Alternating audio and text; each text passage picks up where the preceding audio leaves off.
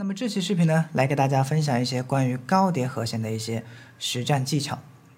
说到高叠和弦呢，它其实并不是代表着啊某一种和弦啊某一种形式的和弦，它其实是一个总的概括。像我们的九和弦啊、十一和弦啊、十三和弦啊都叫高叠和弦啊，它所代表的意思其实是啊这些和弦啊，它里面的音的数量比较多，所以我们统一的啊称为高叠和弦。当然，说到这个音的数量多，可能很多同学已经开始准备要放弃了啊啊！其实呢，今天我要讲的这些内容呢，是对零基础同学啊也是非常友好的啊。那么话不多说，我们就直接开始，好吧？首先，我们先从九和弦开始啊。当然，这期视频讲的呢是加九和弦。什么是加九和弦呢？我们可以先找一个三和弦啊，随便找一个，比如找一个哆咪嗦。九音的话呢，啊，它是有固定的一个音程关系的啊，跟我们的这个和弦，它一般来说我们可以通过找根音上方的大二度找到九音，因为这个大二度啊跟我们的那个九度啊，它的音程关系是一样的，所以我们找二度会快一点啊，其实是九度的啊，所以是哆来咪嗦。好，这个时候我们就找到这个九和弦就可以直接演奏了，比如说一级我们就弹哆来咪嗦。听一下三和弦的感觉，比较干，比较直；九和弦比较柔和，对吧？当然，除了这个大和弦的加九，我们在小和弦上面呢，其实也可以加九啊。比如说，在拉哆咪小三和弦，同样的也是在上方找一个大二度的音，西这个音，我们就找到了啊小和弦加九。好，我们听一下这个色彩，它比较暗淡啊，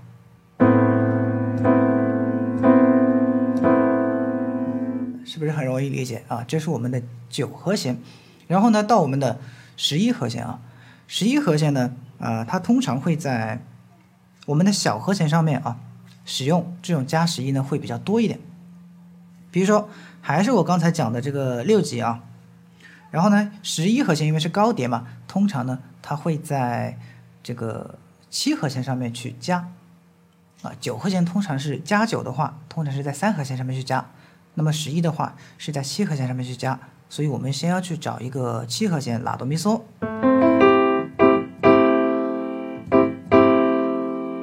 对吧？然后十一音呢，大家可能要数十一度的话会很麻烦，对不对？当然我们是有快捷方式的啊，我们可以数一个纯四度的音。啊，因为它刚好跟十一度的音呢是同一个音程关系，所以我们先找到拉，往上数一个纯四度。那么数一下啊，我们可以数到一二呃一二三四，对不对？可以数到 re，刚好是两个全音一个半音关系嘛，对吧？是纯四度，所以呢是在拉哆咪嗦的基础上加上一个 re。当然，通常我们不会把这些音全部弹满。我们会把五音省掉，五音是这个咪，我们会去掉，所以是拉哆来嗦。然后我们左手可以弹拉，八度，右手哆来嗦，这就是我们的一个七和弦加了十一啊，一个色彩，它会比原来的这个小七啊，听起来就是更加的有内容一点啊。故事性更强一点。好，那么接下来就是十三了。十三的话呢，嗯，其实可能听起来啊非常的复杂。我们先找一下，先叠一下，好吧？比如说我们在五级上面去找，我们要找十三的话，它应该是七个音啊，嗦西来发拉哆咪，对吧？但这样去弹的话呢，其实对新手就是不友好的了，对吧？我刚才也说了。是比较啊，大家都比较容易接受的一种方式啊，所以通常在十三和弦上面，九和十一是可以不要的，我们可以弹加十三啊，所以这个拉和哆不要了，只有咪。现在还剩几个音呢？还剩五个，然后呢，在高叠和弦里面，这个五音呢，啊，它也是可以去掉的，所以现在只剩下四个音啊，嗦西发咪。但是这样排列的话呢，感觉很奇怪。啊，并且呢，色彩不是那么的好。所以我们可以把三音升高八度，到这里来索发西咪，演奏起来也方便，色彩也好听了。这就是我们的这个属七啊，加了一个十三的一个效果啊，这就是一个十三和弦了，只有四个音啊，色彩还是不错的，对吧？然后呢，它们可以怎么用呢？其实我们可以把它们放在很多的和声进行里面，比如说我们放在卡农，卡农的一级。通常是哆咪嗦，我们就可以变成加九了，哆来咪嗦。下面这个西嗦西来嗦正常不动。到了六级，因为是小和弦，所以我们可以加上十一拉哆来嗦，对不对？五的话，嗦哆咪嗦不用动。然后这个四级可以弹法拉哆发，也可以法拉哆嗦，法拉哆嗦就是加九啊啊！只是把这个嗦挪到了这里。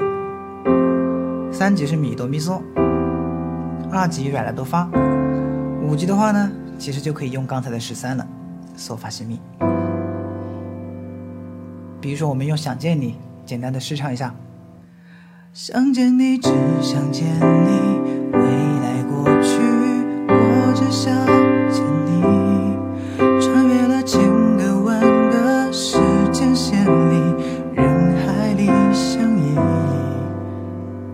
对吧？这个时候我们就把这种和声进行啊，啊，变得听起来啊，听感上面就更加高级了，对不对？